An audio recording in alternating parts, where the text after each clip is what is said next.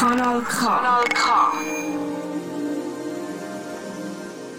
Ja, ich bin jetzt hier bei Kanal K und äh, wir machen jetzt das Interview. Ich bin gespannt, was für Fragen kommen. Der Medienwegweiser, das ist die Sendung, die hinter die Schlagzeilen schaut. Das ist der Medienwegweiser mit dem Bernhard Berni Scher, der Radiolegende. Herzlich willkommen, Bernhard. Herzlich willkommen.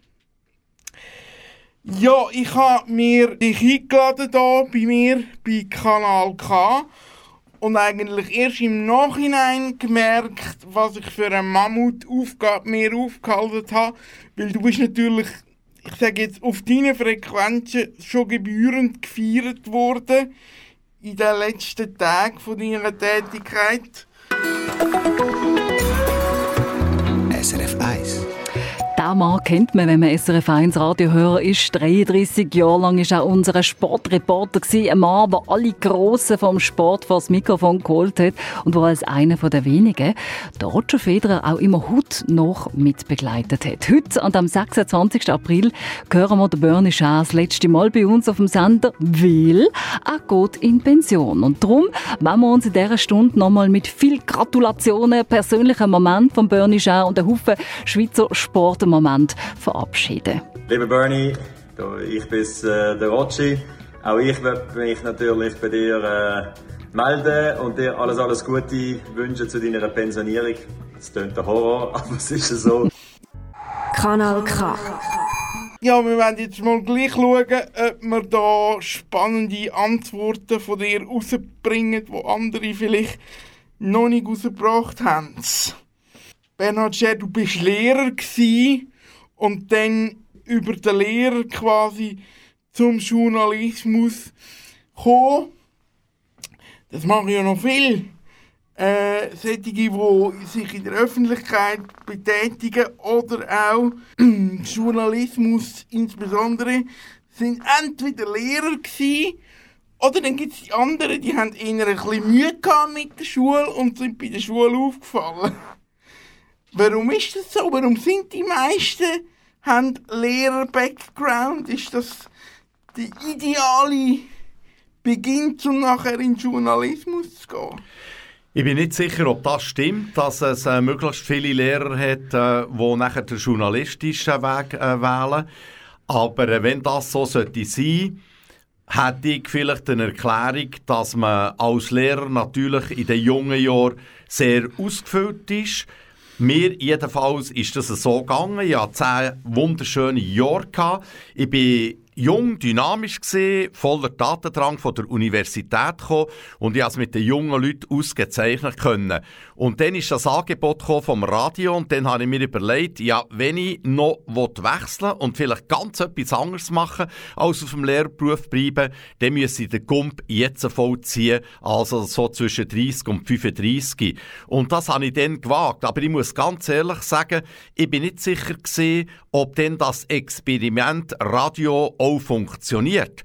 Und darum habe ich im Hinterkopf immer wieder mit damit gerechnet, dass ich vielleicht zurückgehe als Lehrer. Und ich gebe allen Jungen den Tipp, wechselt dann, wenn ihr in der Stelle, wo ihr jetzt verlässt, wenn ihr dort glücklich seid. Weil, wenn es am anderen Ort nicht klappt, dann geht ihr nämlich sofort wieder zurück und bleibt glücklich. Das ist für mich ganz, ganz ein wichtiger Punkt gewesen. Du sagst es, ein Leben lang Radio, ein Leben lang in den Medien, ein Leben lang SRF. Nur stimmt ja das eben nicht, weil das Unternehmen hat in ihrer Berufszeit technisch und strukturell so einige Veränderungen durchgemacht. Nimm uns mal mit auf der Reise. Was ist anders im Vergleich zu heute dort mal bei deinem ersten Arbeitstag, magst du dich noch an deinen ersten Arbeitstag erinnern? Es war natürlich so, gewesen, dass äh, beim ersten Arbeitstag ich einen Techniker zur Verfügung hatte, der diese Sendungen gefahren ist. Dann haben wir einen Musikredakteur gehabt, der die entsprechenden Platten, damals jetzt so Platten und CD aufgelegt hat. Und ich war der, der am Mikrofon gehockt ist.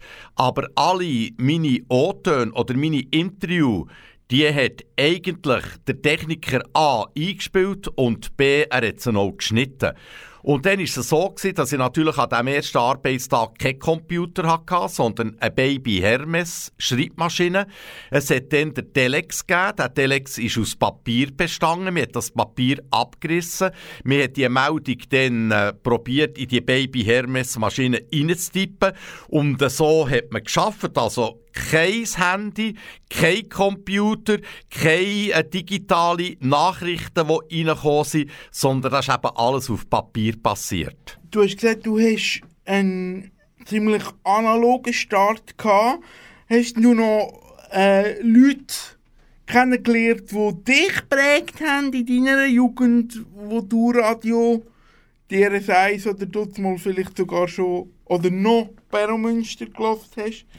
Es war so, gewesen, dass ich als äh, kleiner Bub, also von der ersten, zweiten, dritten, vierten Klasse, am Sonntagnachmittag sehr oft am Radio gehangen bin und gelost habe, die Sportreportagen, vor allem Fußball, von einem Jean-Pierre Gerwig, von einem Hans Sutter, von einem Sepp Renkli.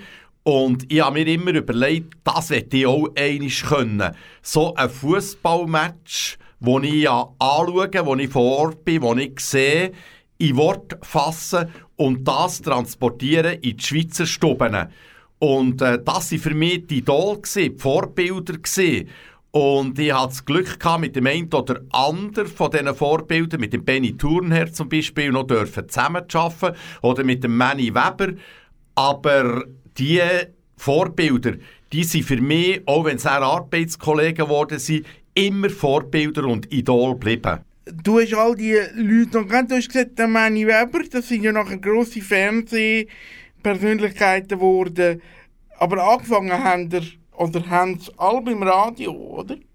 Ich denke, das Radio ist dann zumal, wo das Radio eben Peromünster, du hast es vorhin gesagt, noch ein Monopol ist gesehen, dass das eine gute Ausgangsbasis gesehen, dann für einen Gump zum Fernsehen. Und ich würde sagen, das ist es heute noch. Also wir haben ja sehr viele gute Leute, die heute beim Fernsehen sind und vielleicht sogar bei einem Regionalsender angefangen haben oder über SRF nachher zum Fernsehen übertreten sind. Es ist halt so, dass beim Fernsehen noch eine Dimension mehr dazukommt, nämlich das Bild. Aber beim Radio hast du ja die Stimme schon präsentieren und auch das Wort und auch das Reden. Darum ist der Gump zum Fernsehen nachher gar nicht mehr so gross. Dich hat Fernsehen aber nie gereizt. Hast du damit gerechnet, dass du beim Radio auch den Legendenstatus kannst erreichen kannst, den du jetzt hast? Oder hast du vielleicht Radio gemacht, weil genau das eben nicht hast wollen, so eine Berühmtheit? Ja, ah. genau, weil beim Radio bleiben, dass ich Geschichte vom Radio eingehe als Radioman, als Radiomann. Und zwar einer, der konstant an diesem Medium treu gehalten hat, weil ich finde es nach wie vor eines der faszinierendsten Medien, die es überhaupt gibt. Es ist schnell, es ist direkt, es stirbt nie, es ist äh, so, dass man so kann hören, wenn man vielleicht etwas anderes daneben macht. Also es ist zum Teil auch ein sehr ein wertvolles Begleitmedium.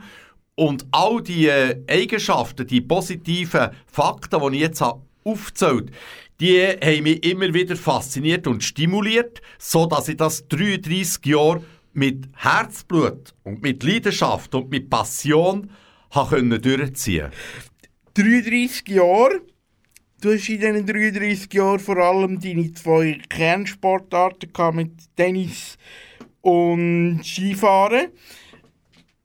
Bist du eigentlich froh, dass du, ich sage jetzt mal, die bodenständigen Sportarten dir ausgesucht hast mit Tennis und Skifahren, wo ja Fußball gerade jetzt im Moment ein, ein schlechtes Image hat.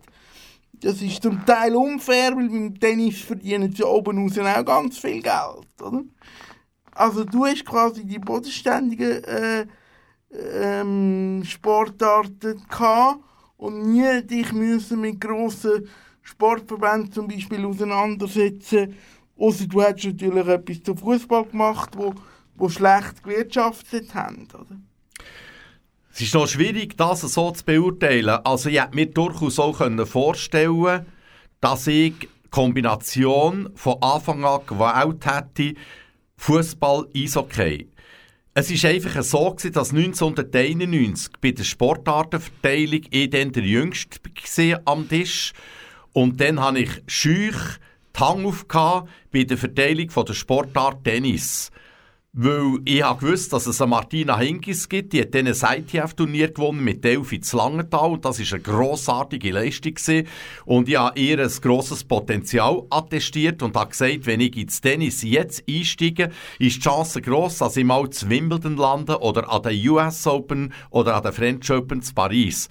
Und siehe da, das Handaufheben hat mir eine unglaubliche Welt eröffnet. Und primär muss ich sagen, ist ja Tennis eine Sommersportart. Und dann habe ich gesagt, ich werde auch eine Hauptsportart im Winter.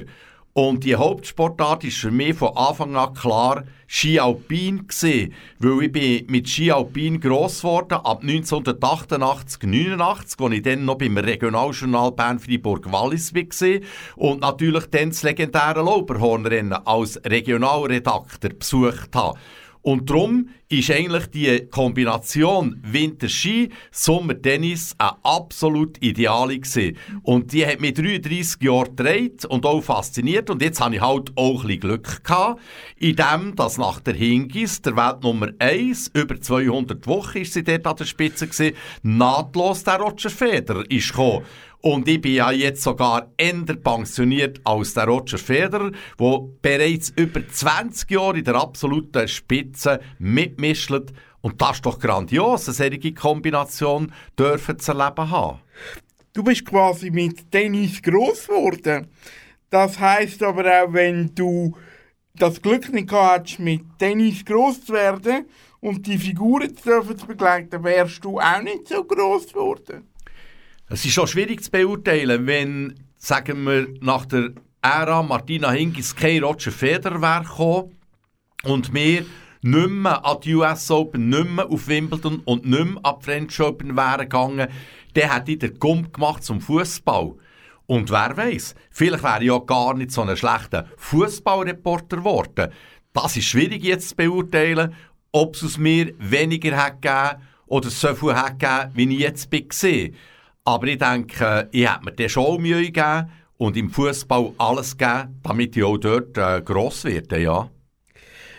Du hast eben die ähm, Kommentatoren Sachen gemacht. Du hast aber auch von deinen Kollegen von SRF immer wieder gute Noten bekommen für so Frühschichten und so Geschichten, wo, wo du einfach quasi das Sportbild gemacht hast.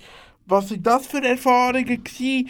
Ähm, ich stelle mir das noch ziemlich aufregend vor, da auf mehr oder weniger ähm, drei Sender gleichzeitig den Sport zu machen. Einer ist bei SRF 1, einer ist bei SRF 3 und einer ist bei äh, SRF 4 News oder was es nicht alles für Einschaltungen gegeben. Es ist ja so, dass ich grundsätzlich von klein auf, als ich ein kleiner Bub war, ein Frühaufsteher war. Ich habe daheim bei der Familie immer wieder das Frühstück präpariert. Und das habe ich schon mit 6, 7 gemacht. Und als Lehrer habe ich zehn Jahre lang nur einen einzigen Nachmittag geschafft, nämlich am Dienstag zwei Stunden und sonst immer ein Vollpensum am Morgen gehabt, Samstag, Sonntag frei. Und ein wichtiger Grund, dass ich überhaupt von Lehrer zum Radio gegangen bin, ist gesehen, dass ich gewusst habe, dass man dann Frühdienst absolvieren kann.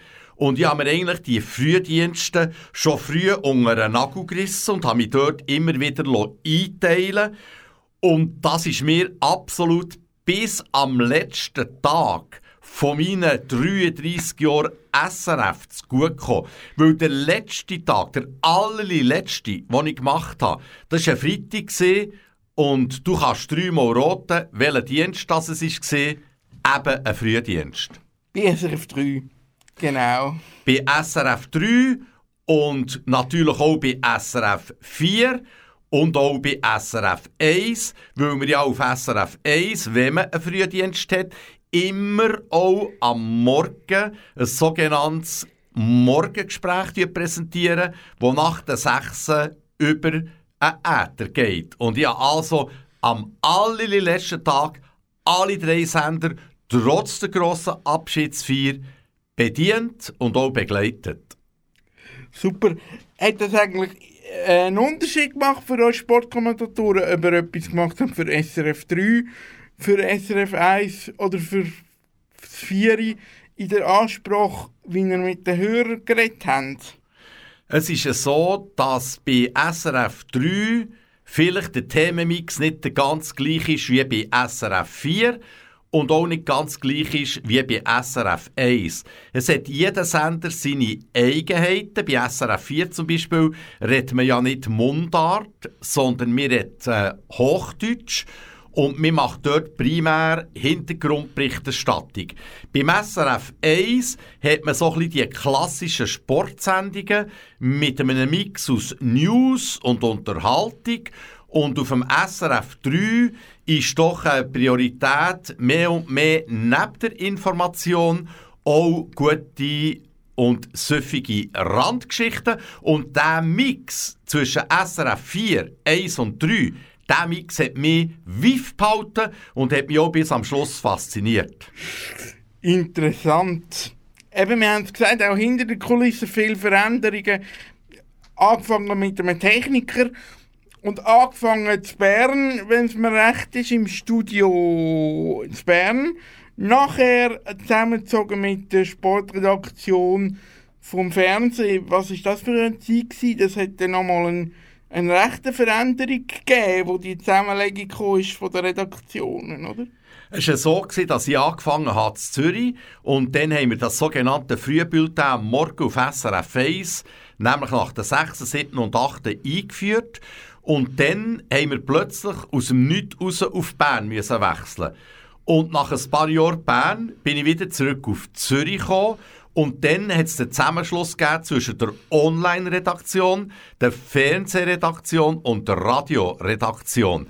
Geändert hat sich für mich fast nichts, weil ich bis am Schluss das Profil vom sogenannten Radioman, vom ursprünglichen echten Radioman, behalten. Aber selbstverständlich habe ich bei gewissen Ausseneinsätzen auch eine Fernsehkamera mitgenommen oder habe für die Onliner ein Interview gemacht, aber Kernkompetenz und das Kerngeschäft und die Haupt- und Mainstream-Aufgabe ist für mich bis am Schluss das Radio machen geblieben. Radio machen, aber du hast gesagt, so grosse Anlässe.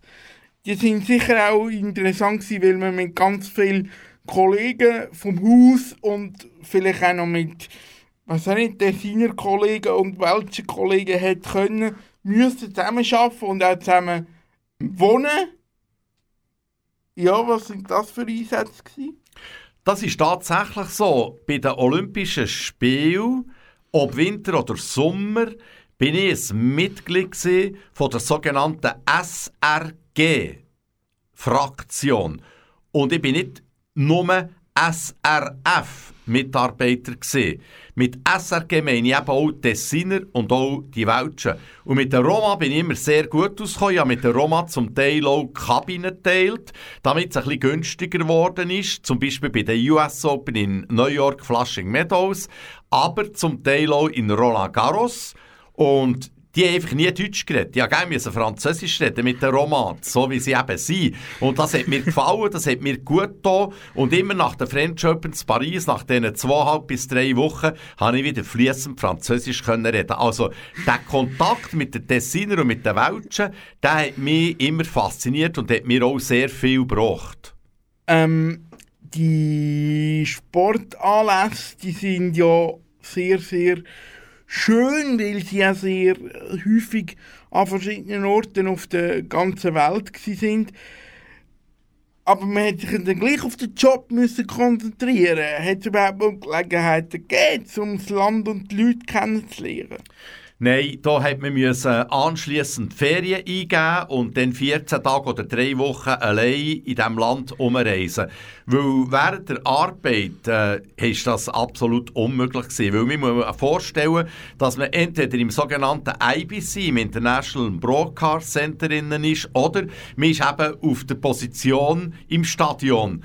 Und nachher zwischendurch von der Position zum IBC oder zurück in die Unterkunft sind sogenannte Busse gefahren und die Busse sind auf der Olympialinie gesehen und da hast du weder links noch rechts können aussteigen. Also du hast dich eigentlich bewegt im Hotel in deiner Unterkunft, wo du geschlafen und gegessen hast. Du hast dich bewegt zwischen dem Stadion, wo du kommentiert hast, sprich Ski, sprich Tennis und so weiter und so fort. Und du hast dich bewegt zwischen IBC, dort, wo du die Beiträge letztlich dann auch produziert hast. Ja, eigentlich schon da und schon früher in dieser Bubble, wo man ganz viel jetzt davon redet, äh, wegen dem Virus und wegen dem äh, Prozess, äh, wo da in Gang kam, vor ein paar, ja, vor einem Jahr oder so. Was hat eigentlich das mit dem Sport gemacht und mit dir? Weil man hat ja doch immer das Gefühl gehabt, der Sport und seine Anlässe, die bleiben. Und die sind jetzt einfach da. Und während dem Lockdown ist einfach nichts mehr gegangen. Ich bin der Meinung, dass der Sport während der Covid-19-Phase eigentlich eine gute Figur abgegeben hat. Nehmen wir jetzt die jüngsten Beispiele. Wir haben jetzt gerade eine Schweizer Eishockey-Meisterschaft abgeschlossen. Das war eine wertvolle Meisterschaft für viele Leute, weil eben zum Beispiel Theater oder Restaurantbesuch, äh, Kinobesuch äh, und so weiter ausgefallen sind. Wir haben eine Fußballmeisterschaft, die hochspannend ist jetzt, vor allem im Kampf gegen Abstieg. Und das hat der Sport alles trotz der Widerwärtigkeit und trotz der vielen Kosten und trotz ohne Zuschauer alles auf die Beine gestellt und auch durchgezogen. Für mich hat sich da nicht viel geändert. Für mich war die Arbeit genau gleich gross. Gewesen. Ich war im Ski Alpin bei jedem Rennen. Gewesen. Einfach ohne Zuschauer, ohne Emotionen während der Rennen. Aber für die Arbeit hat das keine Rolle gespielt. Es hat immer einen Sieger und einen Verlierer gegeben und es hat einen zweiten und einen dritten gegeben und die Rennen haben unisono alle stattgefunden, inklusive eine Weltmeisterschaft in Cortina d'Ampezzo. Ich rede jetzt vom Ski Alpin. Dort bin ich zwar nicht vor Ort gewesen, aber ich habe eine Leitung durch einen Techniker, so dass man das Gefühl hatte, ich sei vor Ort, also mit der ganzen Zielambiance. Und ich habe natürlich genau gleich reportiert, wie wenn ich vor Ort wäre. Also da hat sich nichts geändert. Genau gleich emotionell und genau gleich spannend. Ähm, aber ist das nicht schade für einen Live-Kommentator, wie du einer bist, wenn man merkt, von Zürich aus geht es eigentlich auch. Das dürfte jetzt äh, nicht einreissen. Also es darf nicht so sein, dass weil ich jetzt das sehr gut gemacht habe und von allen Seiten gelobt worden bin, dass jetzt meine Nachfolger, die Jüngeren vor allem, nicht mehr raus dürften. Gegen das würde ich mich stemmen. Weil es ist immer noch in jedem Fall besser, wenn du vor Ort bist, als wenn du nur aus dem Studio musst kommentieren musst. Weil vor Ort hat man Kontakt auf der einen Seite mit Athletinnen und Athleten, mit den Trainern, mit den Funktionären, mit den Organisatoren und all das ist natürlich Covid-19-Phase weggefallen. Ich habe mit den Athletinnen und Athleten zum Beispiel während der WM in Cortina d'Ampezzo, wo ich eben nicht vor Ort war, nicht direkt können reden sondern hat das alles via Interview müssen abkupfern. Und das ist natürlich weder von der Kompetenz, noch vom Informationsgehalt, noch von den Emotionen her gesehen das Gleiche. Denkst du, die Fans und die Leute, die jetzt nicht mehr können, Sportanlässe besuchen, die werden wieder kommen. Ich bin ganz sicher, dass es Nachholbedürfnis wird geben, dass sobald das Ganze offen ist und die Gefahr weg ist von der Infizierung, dass die Leute in Scharen werden die Stadions äh, pilgern, weil das hat ihnen gefällt. Viele Leute, nehmen zum Beispiel der SC Bern im Eishockey, haben einfach am Samstag oben das in ihrem Büchlein angestrichen, rot, Eishockeyspiel, Heimspiel, SCB gegen Davos oder was auch immer. Und das ist für sie ein Lebensinhalt. Das ist für sie Emotionen, Kameradschaften, zusammen sein, etwas erleben miteinander. Und ich bin überzeugt, dass das ist das Letzte, was der Mensch je einmal wird aufgeben also habe ich nicht Angst für die Sportclub, dass die Fans wiederkommen. Wir haben jetzt auch gesehen, dass viele Fans, trotzdem, dass sie Saison abbezahlt haben und kein Match schauen, dass sie das Geld nicht unbedingt zurückverlangt haben, sondern solidarisch waren mit dem Club und auch damit ein Interesse dokumentiert haben, dass sie wollen, dass der Club überlebt, trotz der schwierigen Covid-19-Situation kommen wir nochmal aufs Kommentieren zurück. Du hast vorher gesagt, du bist im Radio äh, Kommentator gewesen. Im Radio hast du oder habt ihr häufig im Zweierteam miteinander kommentiert? Was muss man anders machen im Radio, als Leute, die im Fernsehen kommentieren? Man muss natürlich im Radio deutlich mehr reden, man muss deutlich mehr Detailpreis geben, weil man ja eben kein Bild hat. Man muss die Bilder so weitergeben, dass man es auch durch das Wort versteht. Das heisst also, man verbalisiert ein Bild. Und das ist ja genau das, was mich faszinierend hat, dünkt, bis am Schluss. Und da braucht es Kompetenz, Wissen, einen breiten Wortschatz, eine gute Tonalität, Freude und Leidenschaft. Das ist äh, sicher so. Freude und Leidenschaft, das äh, spürt man an dir an. Äh, du kommentierst und, und gibst mir Antworten, wie wenn, wie wenn du bei SRF auf dem Sender wärst. Also die Hörerinnen und Hörer hören nicht etwa SRF 1, SRF 3 oder SRF 4, sondern eben Kanal K. Mit dem Bernhard Scher, ähm, Sportkommentator, der eine extrem gute und spannende Zeit hat dürfen abbilden für SRF, für das Tennis vor allem, aber auch für die Sportart Skifahren. Wann hast du eigentlich im Tennis gemerkt, die Zeit, die ist einmalig, die kommt nicht mehr so schnell? Das habe ich eigentlich früher realisiert. Ich habe mir überlegt, nachdem dass Martina Hingis über 200 Wochen die Weltnummer 1 war und nachher relativ früh zurückgetreten ist vom Einzelsport, habe ich gespürt, da kommt ein super junges, neues Talent, nämlich in der Person von Roger Federer.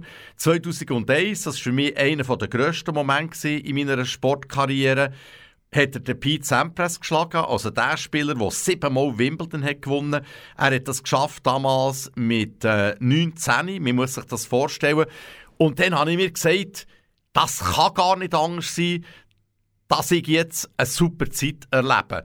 Ausser der Roger Federer hat ein Problem, hat nicht mehr Freude am Sport oder verletzt sich. Aber ich bin fast sicher gewesen, dass das so ein guter Typ ist, der so mit einer Leidenschaft ans Werk ist, in diesem jungen Alter, dass ich die Zukunft, die schöne Zukunft, die wunderbaren Zeiten, die ich jetzt erleben durfte, die habe ich, würde ich jetzt mal sagen, ab im Jahr 2000, 2001, 2002 und dann definitiv mit dem ersten Wimbledon-Sieg ab 2003 vorausgehend.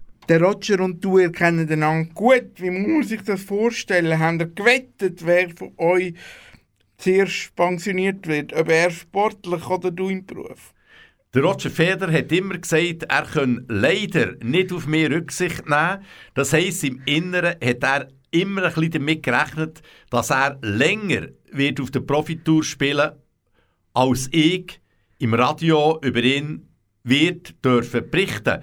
Und tatsächlich ist es jetzt so rausgekommen. Ich habe natürlich dem Roger Federer auch gesagt, schau Roger, wenn ich 65 bin und 33 Jahre 100% dürfen arbeiten, plus 10 Jahre Lehrer, dann ist mich das ein grandioser Abgang. Und er hat das auch befürwortet. Aber selbstverständlich ist für mich klar dass er, da, dass er da nicht Rücksicht nimmt. Und ich mag ihm von Herzen gönnen, dass er jetzt noch weiterfährt und ich spüre, dass er hart trainiert, nach wie vor, dass er Freude hat, wie damals mit 16, als er das erste Mal auf Profitour gekommen. Und warum soll der Roger Federer nicht nochmal einen grossen Match auf der grossen Bühne dürfen spielen? Sprich zum Beispiel in diesem Jahr, im Juli, in Wimbledon. Das ist für mich kein Ding der Unmöglichkeit. Ich glaube weiterhin an ihn das Tennis ist geprägt worden durch ihn, durch den Roger Federer. Es gibt nichts Schöneres, wenn der Tennisnachmittag ähm, im Tennisclub vorne äh, gibt es äh, Interclub und innen dran gibt es Spitzensport vom Roger Federer. Äh, die Clubs schauen zu, sowohl draussen wie drinnen jeweils. Was hat er gemacht für äh, Spitzensport, für, äh, für, den, nein, für den Breitensport, Entschuldigung, in der Schweiz? Er hat natürlich extrem viele junge Mädchen und Buben motiviert. Er hat ihnen gezeigt, dass mit Talent, mit hartem Einsatz, mit einer guten Strategie auch eine Karriere als Mitglied vom Schweizerischen Tennisverband möglich ist. Ich glaube, das war wie eine Vorreiterrolle. Gewesen. Und man muss natürlich diesen Jungen auch ein bisschen Zeit lassen und die Früchte können wir jetzt ernten. Es gibt ja zwei junge Spieler, die da im Finale waren bei den French Open in Paris. Und das hat indirekt für mich auch einen Zusammenhang mit der grandiosen Karriere von Roger Federer, weil die haben ihn als Vorbild und die haben gesehen, dass man mit viel härtem Fleiss und Einsatz eben so eine Weltkarriere machen kann. Also ich bin gespannt, wie es mit diesen Jungen weitergeht und wie es mit ihnen rauskommt. Ja, das ist super. Du bist immer der der Programm gemacht hat an der Front, hat dich nie ein Programmverantwortlichkeit hinter der Kulisse gereizt. Oder hast du einmal etwas umgesetzt, so eine Programmidee, die auf dich zurückzuführen war? Das ist eine sehr gute Frage. Aber ich wollte nie Chef werden, nie Konzeptbearbeiter werden, nie Programmanbieter, äh, sondern ich wollte immer an der Front im scharfen Schuss arbeiten. Und das habe ich voll und ganz durchgezogen. Für mich wäre es ein Gräuel gewesen, Backstage, hinter den Kulissen Konzept machen, Analysen.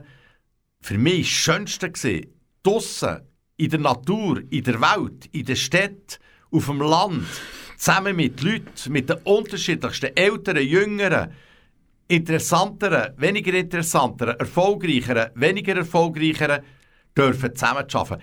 Diese Zusammenarbeit mit diesen verschiedenen Menschen, mit verschiedenen und unterschiedlichen Facetten, diese Zusammenarbeit hat mich ob dem Wasser gehalten und hat mich bis zum letzten Tag, wirklich bis zum letzten Tag, hochstehend motiviert. Das ist super. Du hast das Haus in all diesen Facetten miterlebt. Wie hast du es miterlebt? Ähm, in den 90er Jahren würde man sagen, es war so eine Wand zwischen Publikum und der Programmgestalter vom, vom Schweizer Radio und vom Schweizer Fernsehen. Man hat nicht so getraut, aufeinander zuzugehen.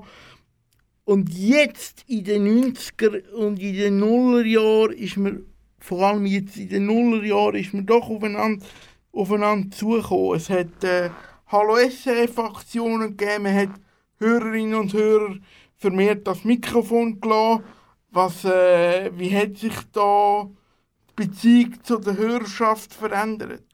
Man muss natürlich wissen, dass am Anfang von der Radiogeschichte in der Schweiz das sogenannte, du hast es gesagt auch schon am Anfang von dem Gespräch, das sogenannte Beromünster eine Monopolfunktion hatte. Und nachher sind allmählich die sogenannten Lokalradio auftaucht. Und die haben natürlich am SRF gut getan. Die haben gewisse Leute aufgerüttelt. Die sind mit neuen Ideen, mit neuen Programmen, mit neuen interaktiven Programmen. Das heisst also Einbezug von der Öffentlichkeit, von den Hörerinnen und von den Hörern. Und das hat einen Aufbruch gegeben. Und der Aufbruch, der ist natürlich nicht von einem Tag auf den anderen passiert, sondern hat sich eben akzentuiert ab dem Jahr 2000. Das hast du absolut richtig beobachtet. Und von dann an haben auch SRF-Leute mehr Hörspiele gemacht, mehr Meinungen von den Hörerinnen und Hörern reingenommen in die Sendung und darum ist das Ganze dann auch farbiger geworden. Und heute ist es ja unglaublich, sowohl auf SRF 1 wie auch auf SRF 3 ist in der Morgen Primetime, wo mit Abstand die höchsten Einschaltquoten sind, die beliebtesten Sendungen sind immer noch die, wo die Hörerinnen und Hörer ein Rätsel vollziehen können.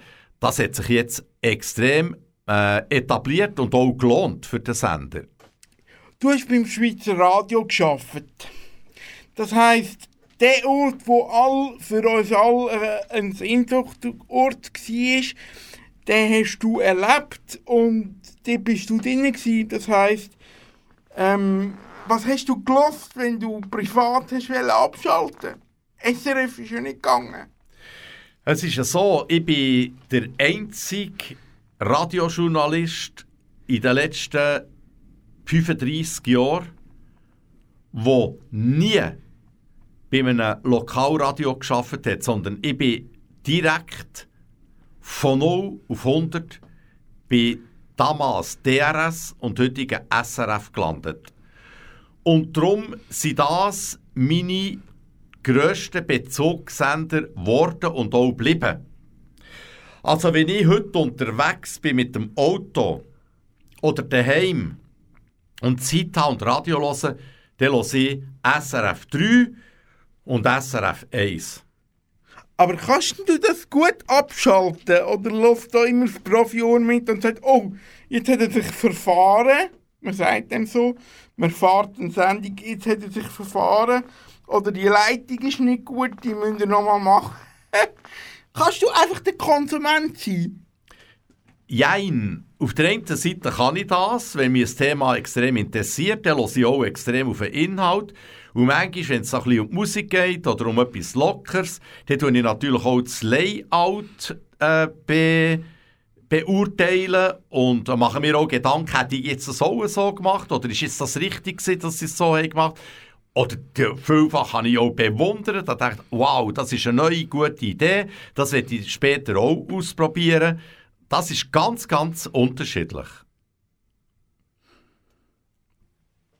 Du hast gesagt, du bist der von SRF, der direkt an SRF äh, gegangen ist.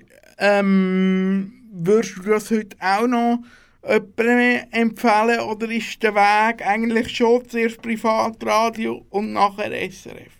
Es ist ja so, ich hatte dann natürlich durch das, dass ich nie bei einem Lokalradio war, am Anfang auch recht Mühe gehabt, viele Fehler gemacht, Versprecher, Mikrofonangst. Das könnte man natürlich in der heutigen Zeit zuerst mal im scharfen Schuss üben bei den Lokalradio. Und wenn man dann so fast fertig ist und ausgereift ist, könnte man ja den Sprung zur FSRF wagen. Aber vielleicht ist das jetzt auch ein bisschen gefährlich, wenn ich es so sage. Weil die Lokalradio, die haben ein ausgezeichnetes Niveau.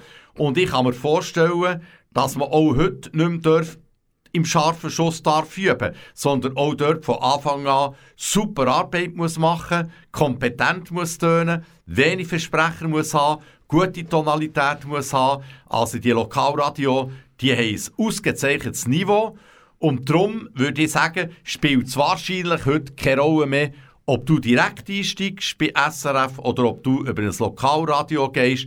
Für mich sind da die kompetenten Unterschiede nicht mehr so gross, wie man das vielleicht wahrhaben will. Ich finde, die Lokalradio ein sehr gutes Niveau, sie facettenreich, haben Fantasie, sind kreativ, suchen nach neuen Formen und setzen die neuen Formen auch gut um.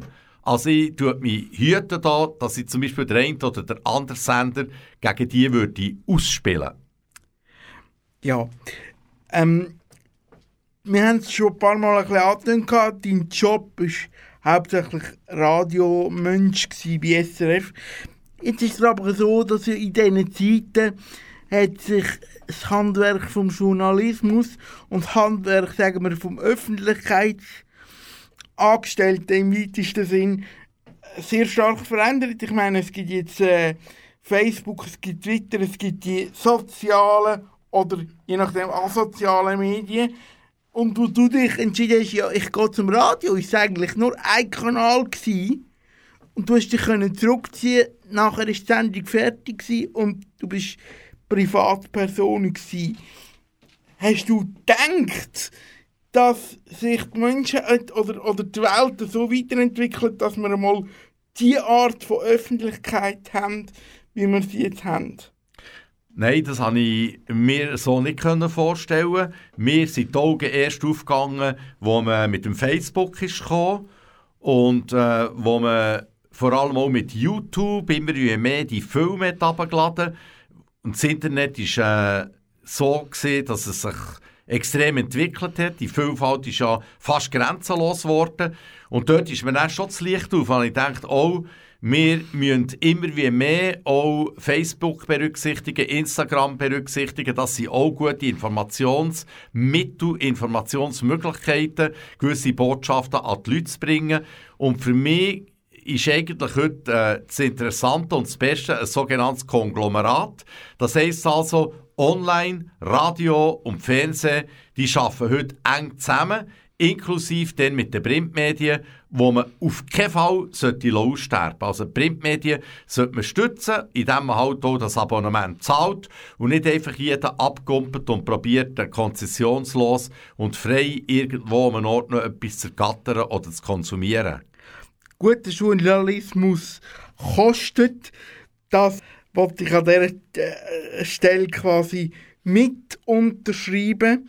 Das ist so jetzt gibt es die DHB-Geschichte. Und da unser grosser Schweizer Radiopirat hat jetzt doch noch festgestellt, dass er sich wehren gegen das Ganze, also dass äh, der UKW abgeschaltet wird. Wie stehst du zu dieser Geschichte? Hörst du auf DHB? Das kommt ein bisschen darauf an, wo das ich höre, aber für mich ist das ganz, ganz schwierig zu beantworten, muss ich ehrlich sagen. Wo geht die Senderstruktur hin? Ich bin primär der Konsument und als Journalist bin ich der gewesen, wo einfach die Angebote, die rum waren, die intelligente Leute kreiert haben, dass ich die genutzt habe. Aber an der Planung von solchen Sachen bin ich nie beteiligt gewesen, weil ich auch technisch zu wenig versiert wäre, für dort kompetent neue Wege zu gehen. Ich bin eigentlich nichts anderes als der Konsument von dem, was eben gerade auf dem Markt ist oder trendy ist. Wir können es vielleicht so sagen. Du bist Journalist gewesen, dein ganze Leben lang. Das heisst, du hast auch deine Freunde und Kollegen dir müssen in diesem Umfeld suchen weil so quasi dein Arbeitsumfeld geworden ist, dein, dein halbe Leben. Gibt es tiefe Freundschaft im Journalismus? Ja, gute Freunde, aber tiefe, extrem tiefe Freundschaften habe ich jetzt im Journalismus nicht. Ich habe natürlich geschaut, dass ich immer meine engsten Familienmitglieder, Verwandte, Freundinnen und Freunde aus der äh, Schulzeit oder aus der Jugendzeit dass ich die immer wieder gepflegt habe und dass ich die erhalten kann.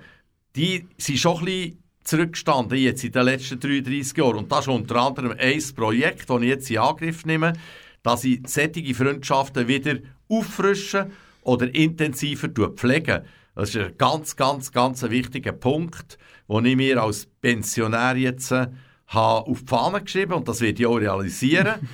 Aber dass wir jetzt da im Arbeitsumfeld durch dick und dünn geht und praktisch jede Minute in der Freizeit auch noch zusammen ist, das habe ich eigentlich so nie empfunden.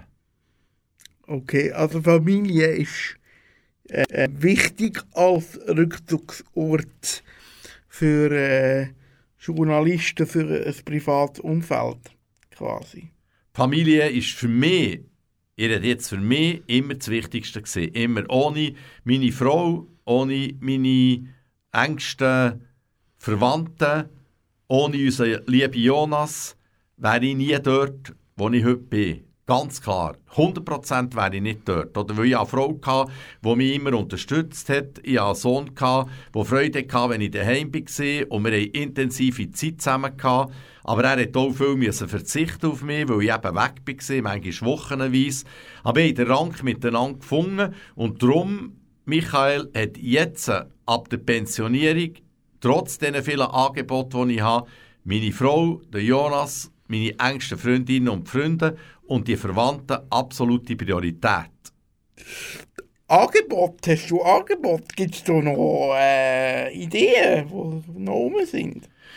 Ich kann noch nichts konkret sagen. Es gibt sehr gute konkrete Angebote, wirklich ausgezeichnete. Aber ich habe mich noch nicht entschieden und solange ich mich noch nicht entschieden habe, tue ich nichts aufscheuchen. aber ich bin in der Evaluationsphase. Lasst mich jetzt mal zuerst ein bisschen setzen, ein bisschen ausschlafen, vielleicht jetzt noch ein, zwei Wochen mit der Frau in die Ferien gehen und dann werde ich dann das mir schon überlegen und entsprechend auch kommunizieren. Das ist super. Ich könnte mir zum Beispiel ein Buch von dir noch vorst gut vorstellen. es gibt zwei Verlage, die Interesse haben an einem Buch über mich. Ich selber bin nicht so scharf auf das. Vor allem, weil ich selber keine Ziele schreiben. Wenn ein Verlag Interesse hat und ein Schreiber das machen dann à la Bonheur. Aber das wird sehr, sehr teuer und mit grosser Wahrscheinlichkeit auch ein Verlustgeschäft. ja, mal schauen.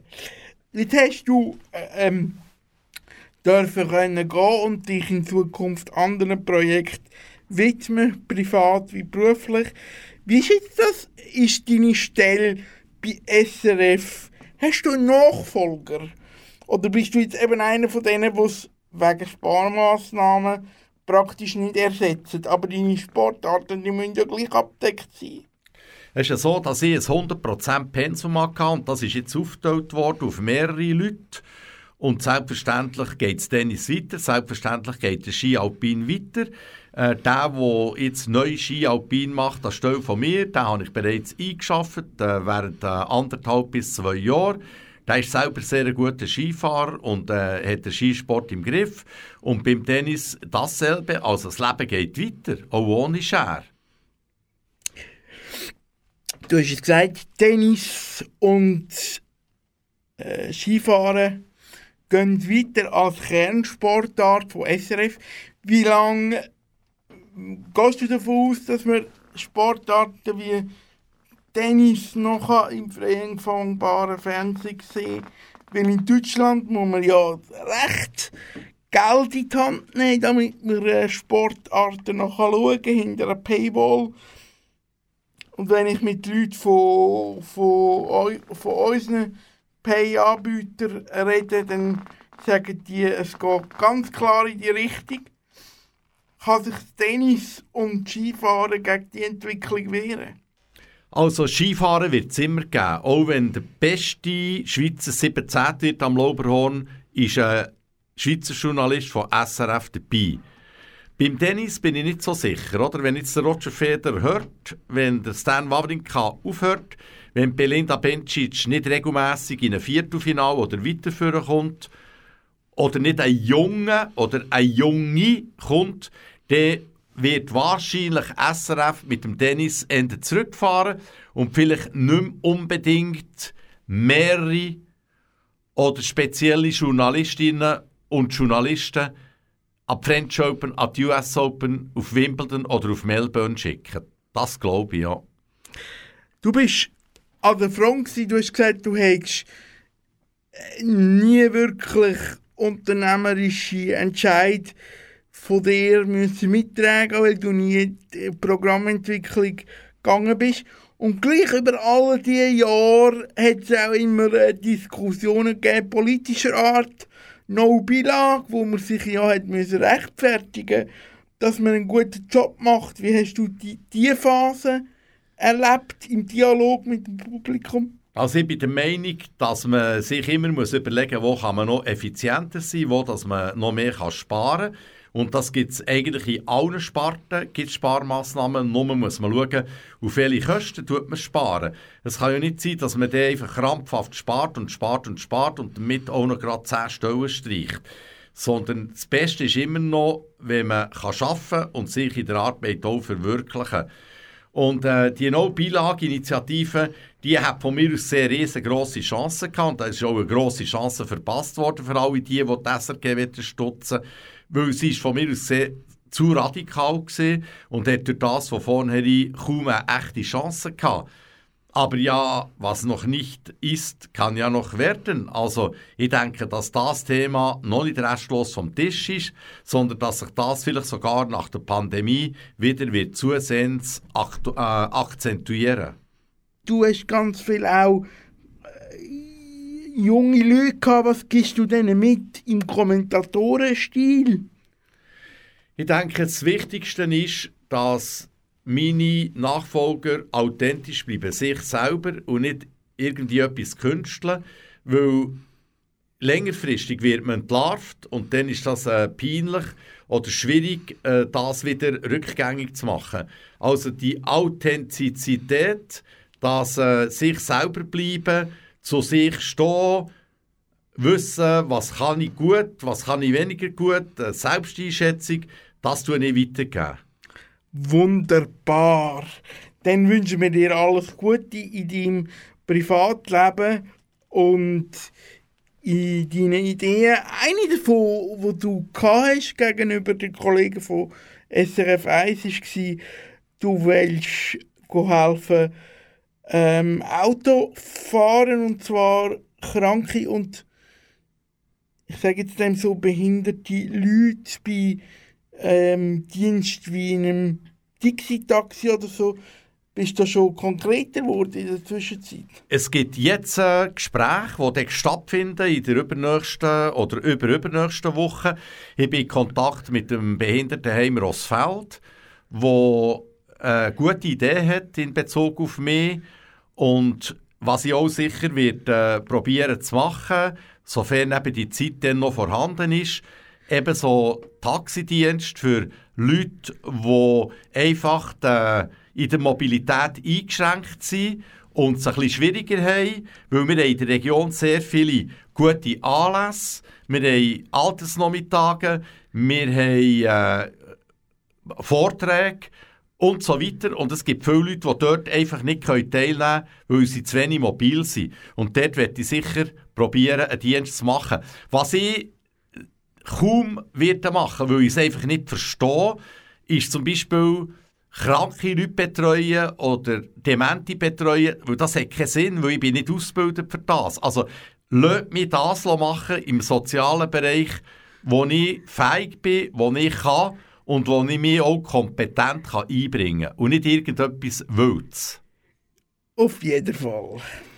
Dann wünschen wir dir auch für diesen Teil von deinem äh, neuen Leben alles Gute. Wir sind so langsam gegen das Ende vom, von der Sendung. Hast du selber eine Frage, die du vermisst hast, die dir über all die Jahre niemand gestellt hat? Was würde Bernie Scher sich selber fragen?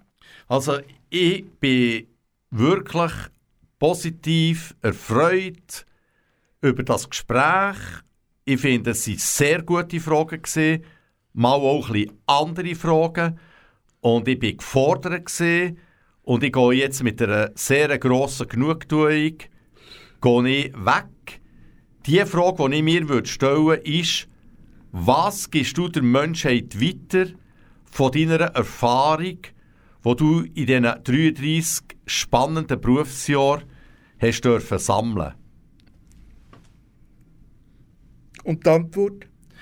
Die Antwort wäre, mit Einsatzwillen mit Fokussieren auf ein Thema, mit Talent und mit einer gewissen Bescheidenheit und Demut kann man es im Leben sehr, sehr weit bringen. Wunderbar Schlusswort. Ja, wir haben äh, aufgenommen, Rack gedrückt und ungeschnitten quasi weitergemacht. Das ist super. Das heißt, man braucht gar nicht so viel Musik zwischendrin. Aber hättest du einen Wunschmusik für den Abschluss? Ich würde gerne Heaven von der Gotthard hören. Super. Dann wünschen wir unseren Hörern alles Gute und ja, danke dem Bernard Scher für seine Zeit, die er hier bei Kanal K aufgewendet hat. Ihr habt übrigens die ganze Zeit Kanal K gelost, auch wenn es so tönt hat wie bei SRF. Am Mikrofon verabschiedet sich der Michael Künk. Super. Du hast das super gemacht, Michi. Tipptopp. Brillant ist es das gesehen. Tipptopp.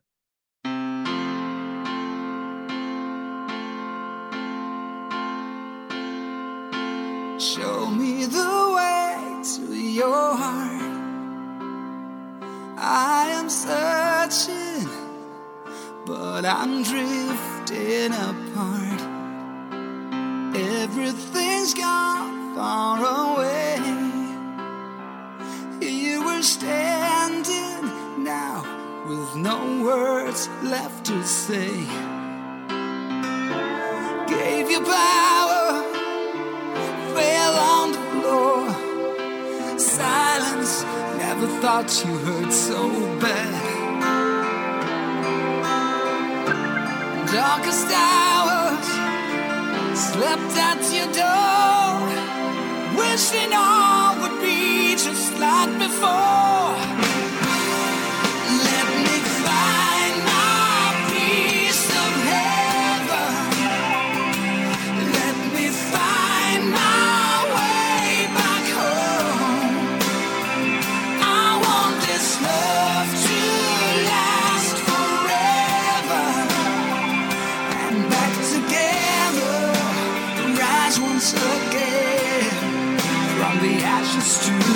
scattered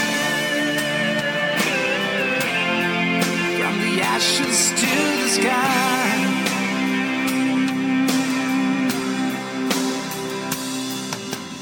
Has someone taken my place? Am I falling. Was it our last embrace?